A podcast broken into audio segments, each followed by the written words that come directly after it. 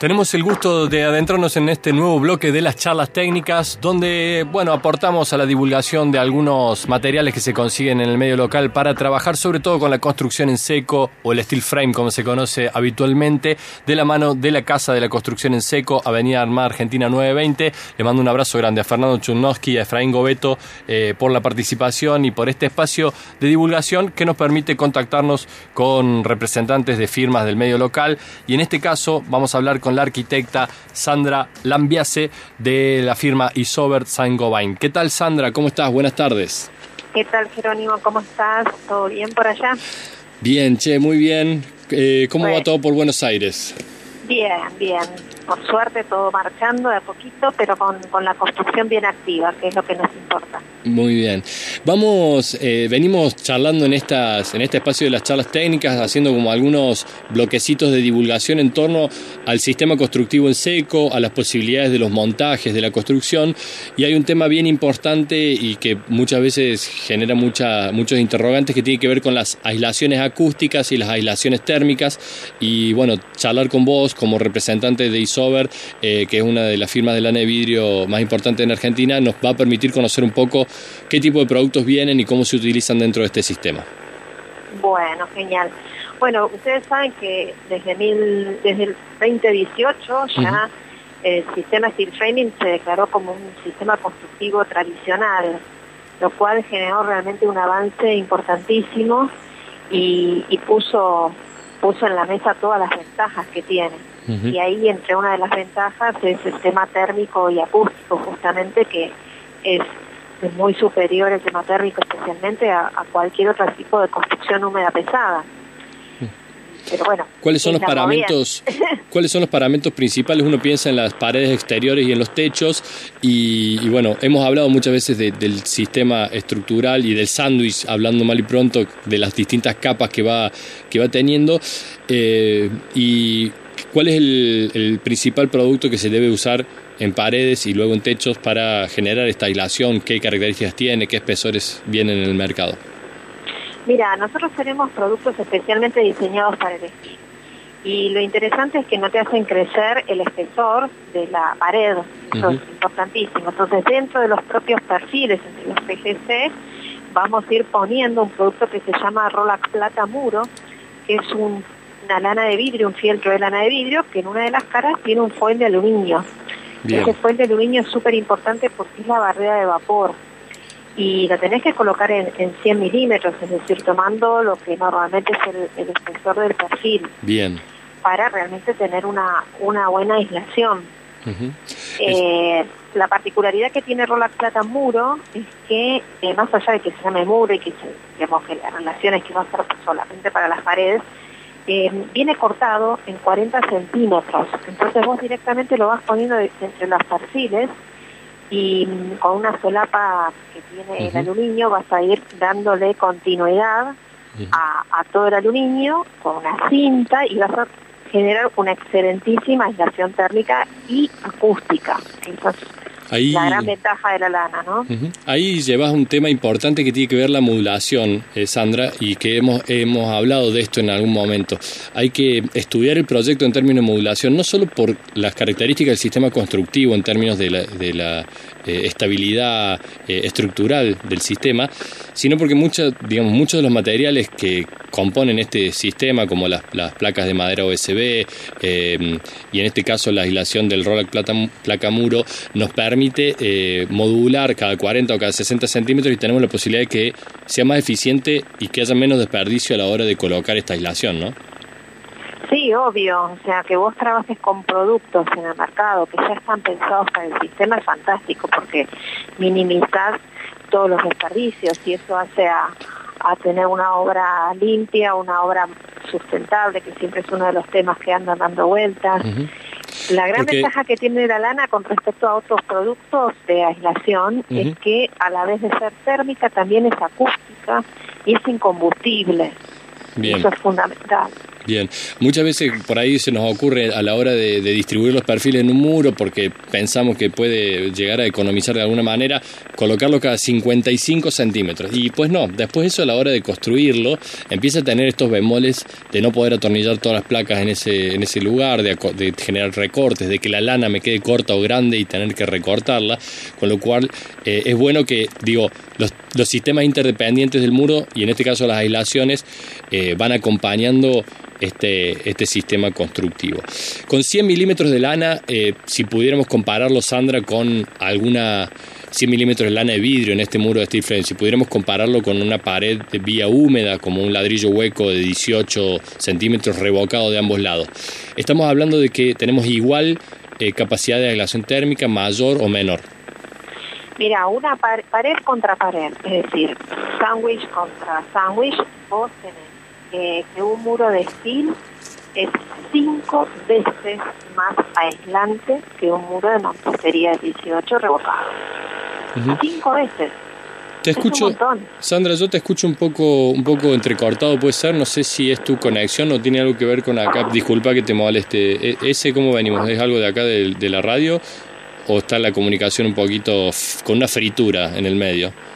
Ahí me mataste. Pues yo te escucho perfecto. Vos me escuchás bien, no sé si por ahí te mueves un poquito en esas. Eh, encontramos una buena. una alguna antena que nos dé soporte, un poquito de soporte. Para, la parabólica. No, bueno, cosas que suceden en, en la hiperconectividad del día de hoy eh, y en la necesidad de, generar bueno, buenas conectividades a través de los medios. En este caso estamos hablando con la arquitecta Sandra Lambiase en esta nueva charla de, las charlas técnicas de la Casa de la Construcción en Seco.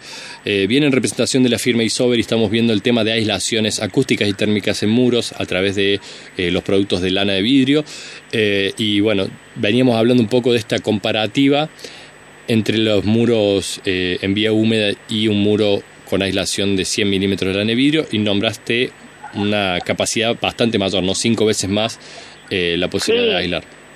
Cinco veces más es muchísimo, realmente es muchísimo, porque en definitiva si vos comparás una vivienda hecha en construcción húmeda versus una vivienda hecha con steel, con aislaciones promedio en el steel, ¿sí? Eh, vas a estar teniendo prácticamente la mitad del consumo de energía a lo largo de todo el año. Y eso es, impacta muchísimo en el bolsillo de todos. ¿Cómo se resuelven los puentes térmicos que podrían generar los perfiles? Se me ocurre preguntarte como una duda que podría tener respecto al sistema. Mira, el puente térmico se resuelve trabajando por el lado externo con un panel de, poliestireno expandido, EPS, Tecopor, como lo quieras llamar, de 30 milímetros. Con eso es suficiente como para romper los puentes térmicos y complementar lo que, lo que viste de repente cuando vos tenés una esquina o los encuentros donde hay mucha concentración de perfiles, puede llegar a, perjudicar cuando estás en algún clima muy frío. Pero con, el, con esos 3 centímetros de EPS en cara externa, que tiene un uso pura y exclusivamente térmico, ¿sí?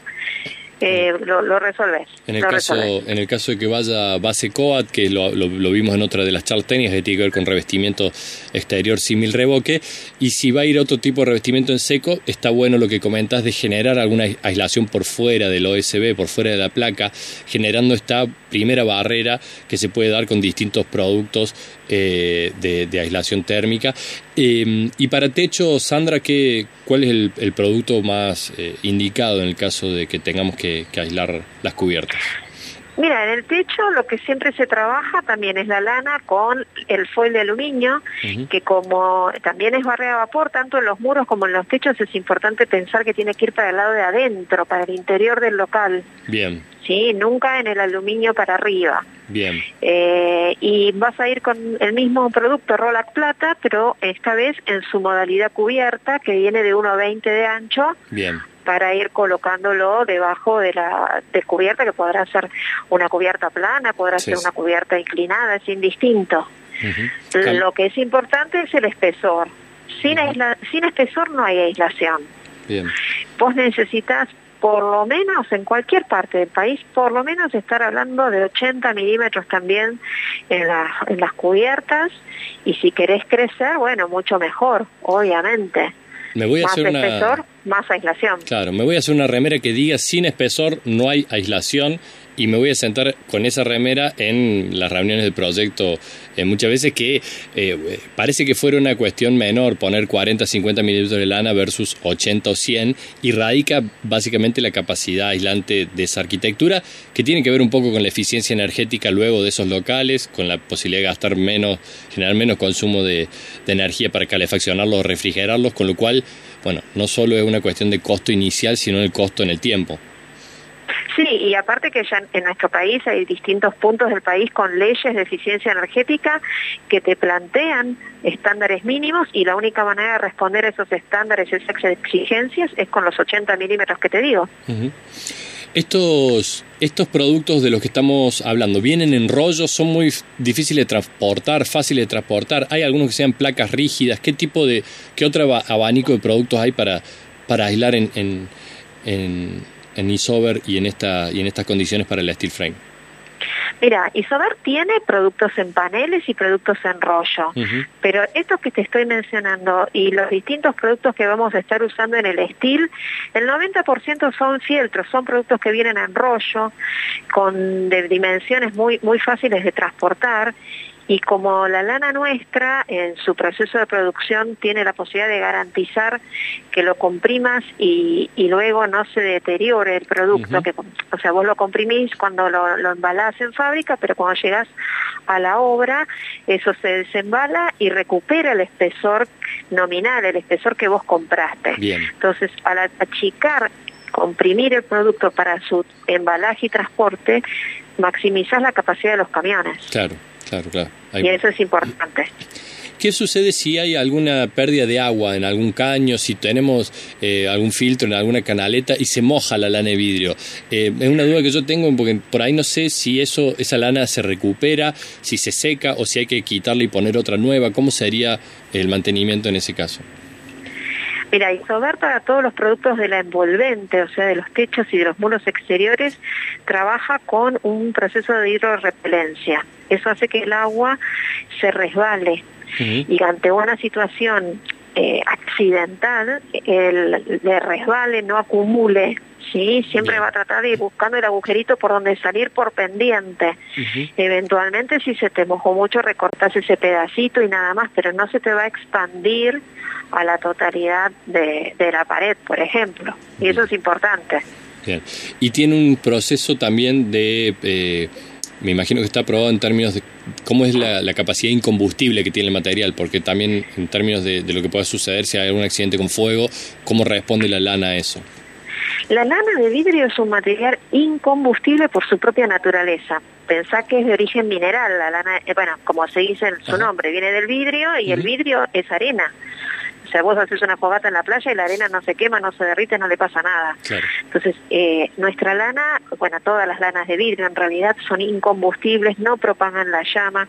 Y eso es súper importante porque si vos lo metes adentro de tu pared o de tu techo, donde están las instalaciones eléctricas, que sabemos que son la principal causa de los incendios, no se te va a propagar dentro de la pared ese incendio. Bueno, no vas a tener un material que te actúe como mecha. Entonces, esto es súper, súper importante. Y los productos que te dije antes, los Rolac Plata, tanto en su versión cubierta como en su versión muro, eh, aún teniendo el aluminio, siguen siendo 100% incombustibles, ensayados, ¿no? Ensayados en el INPI. Vos sabés que eh, estoy viendo la página de Isover, eh, www.isover.com.ar, en, eh, bueno, tienen toda la línea de, de, estos materiales que venimos charlando con la arquitecta Sandra Lambiase, pero también hay un montón de catálogos e información bien importante. No sé si querés comentarle a la audiencia qué es lo que puede encontrar en la página porque hay dibujo, ilustraciones 3D y también un manual en PDF que podría ser bien interesante compartir. Mira, en la página hay muchísima documentación, tanto para obra de steel framing como para cualquier otro, otra situación de obra húmeda, porque en realidad tenemos productos para cualquier problemática de la construcción. Ahí están las fichas técnicas, están los manuales. Hay un manual en la parte de documentos que es el primer manual de las aislaciones sostenibles para el steel framing, eh, súper, súper completo con, con, no solamente con los detalles, los productos, sino con también comparativas de eficiencia energética. Y también hay una biblioteca, una biblioteca interactiva con estos detalles 3D que vos comentabas y que te va mostrando todas las capas de, de estos sándwich, porque en definitiva estos son sistemas multicapas, para que cada uno pueda ver qué es lo que más le conviene de acuerdo a las características de la obra. La verdad Por supuesto, siempre siempre el servicio técnico estamos detrás para, para asistir, ¿no? Desde ya. Buenísimo. Y pueden conseguir, por supuesto, todos los productos de Isover en la Casa de la Construcción en Seco, allí en Avenida Arma Argentina 920, que el teléfono fijo es 462-2586. Eh, para, bueno, cualquier consulta y, presupuestos, por supuesto, van a poder encontrarlos por allí. Eh, acá una oyente pregunta, Sandra, si eh, me escribe por WhatsApp y dice, estoy poniendo el techo de mi casa en Cabalango, lana de vidrio. ¿Hace falta colocar una malla cima de aluminio? Soy Nora de Güemes, gracias. Nora, la verdad que no terminaría de entender dónde quisieras colocar la malla cima, eh, que entiendo que no viene de aluminio, pero quizás eh, el techo ya esté armado y lo que vos estés viendo es la estructura. Y cuando hay que poner desde abajo la, la lana, Sandra, ¿se puede colgar con tensores de alambre? ¿Cómo se podría hacer en el caso de que esté ya puesta la cubierta, por ejemplo? Suponete que tenés una cubierta que ya la hiciste y está mal aislada o estás con un proceso inverso al tradicional. Lo que se puede hacer es sí colocar unos tensores e ir desplegando la lana. Siempre la lana en un techo se coloca en el sentido de la pendiente, eso es súper importante también. En el sentido de la pendiente, bueno, si lo colocas por debajo, eh, también en el sentido de la pendiente, y siempre uniendo todos los productos que tengan barrera de vapor, hay que ir uniendo paño con paño con una cinta de aluminio autoadhesiva porque es importante que la que haya continuidad, ¿no? Así que sí, pero si, si, supongo que se refiere a una malla plástica, quizás, o quizás para una, sostenerlo, claro. Lo, Que, lo, Que, decía recién Sandra es que en el caso de que sea el cielo raso, eh, que, esté que sea la primera barrera de aislación entre el, el, ambiente y el exterior, esa barrera de aluminio hacia abajo permite que la humedad ambiente y que asciende por el calor quede contenida ahí y no condense en el, en, la, en, el medio de la lana cuando haya, cuando haya un cambio de temperatura. Por eso es importante que el aluminio esté hacia abajo y, como decías bien, Sandra, sellado entre, entre rollo y rollo con la cinta para que no se filtre el, vapor eh, de agua a través de esos, de esos encuentros. Así que, bueno, queda bastante claro en ese caso. Y por supuesto pueden encontrar mucha más información allí en la página. Eh, no sé si hay algún medio de contacto contigo o con los asesores técnicos de la empresa. Sí, te, te, te digo un mail, que es nuestro nuestro mail de la parte de prescripción técnica, sg.ar de Argentina. Punto, sí, sg.ar. Prescripción. Prescripción. Arroba saint. sí. Guión del medio com saint-mediogobain.com. Perfecto, ya tenemos línea ahí directa con los asesores técnicos de lana de vidrio y vamos a estar compartiéndolo en nuestras redes sociales. Sandra Lambiase, arquitecta, muchísimas gracias por estos minutos y por esta nueva conversación aquí en las charlas técnicas. Cuando guste, Jerónimo, para servirte y saludos a todos. Bueno, un abrazo muy grande. Gracias nuevamente a la Casa de la Construcción en Seco.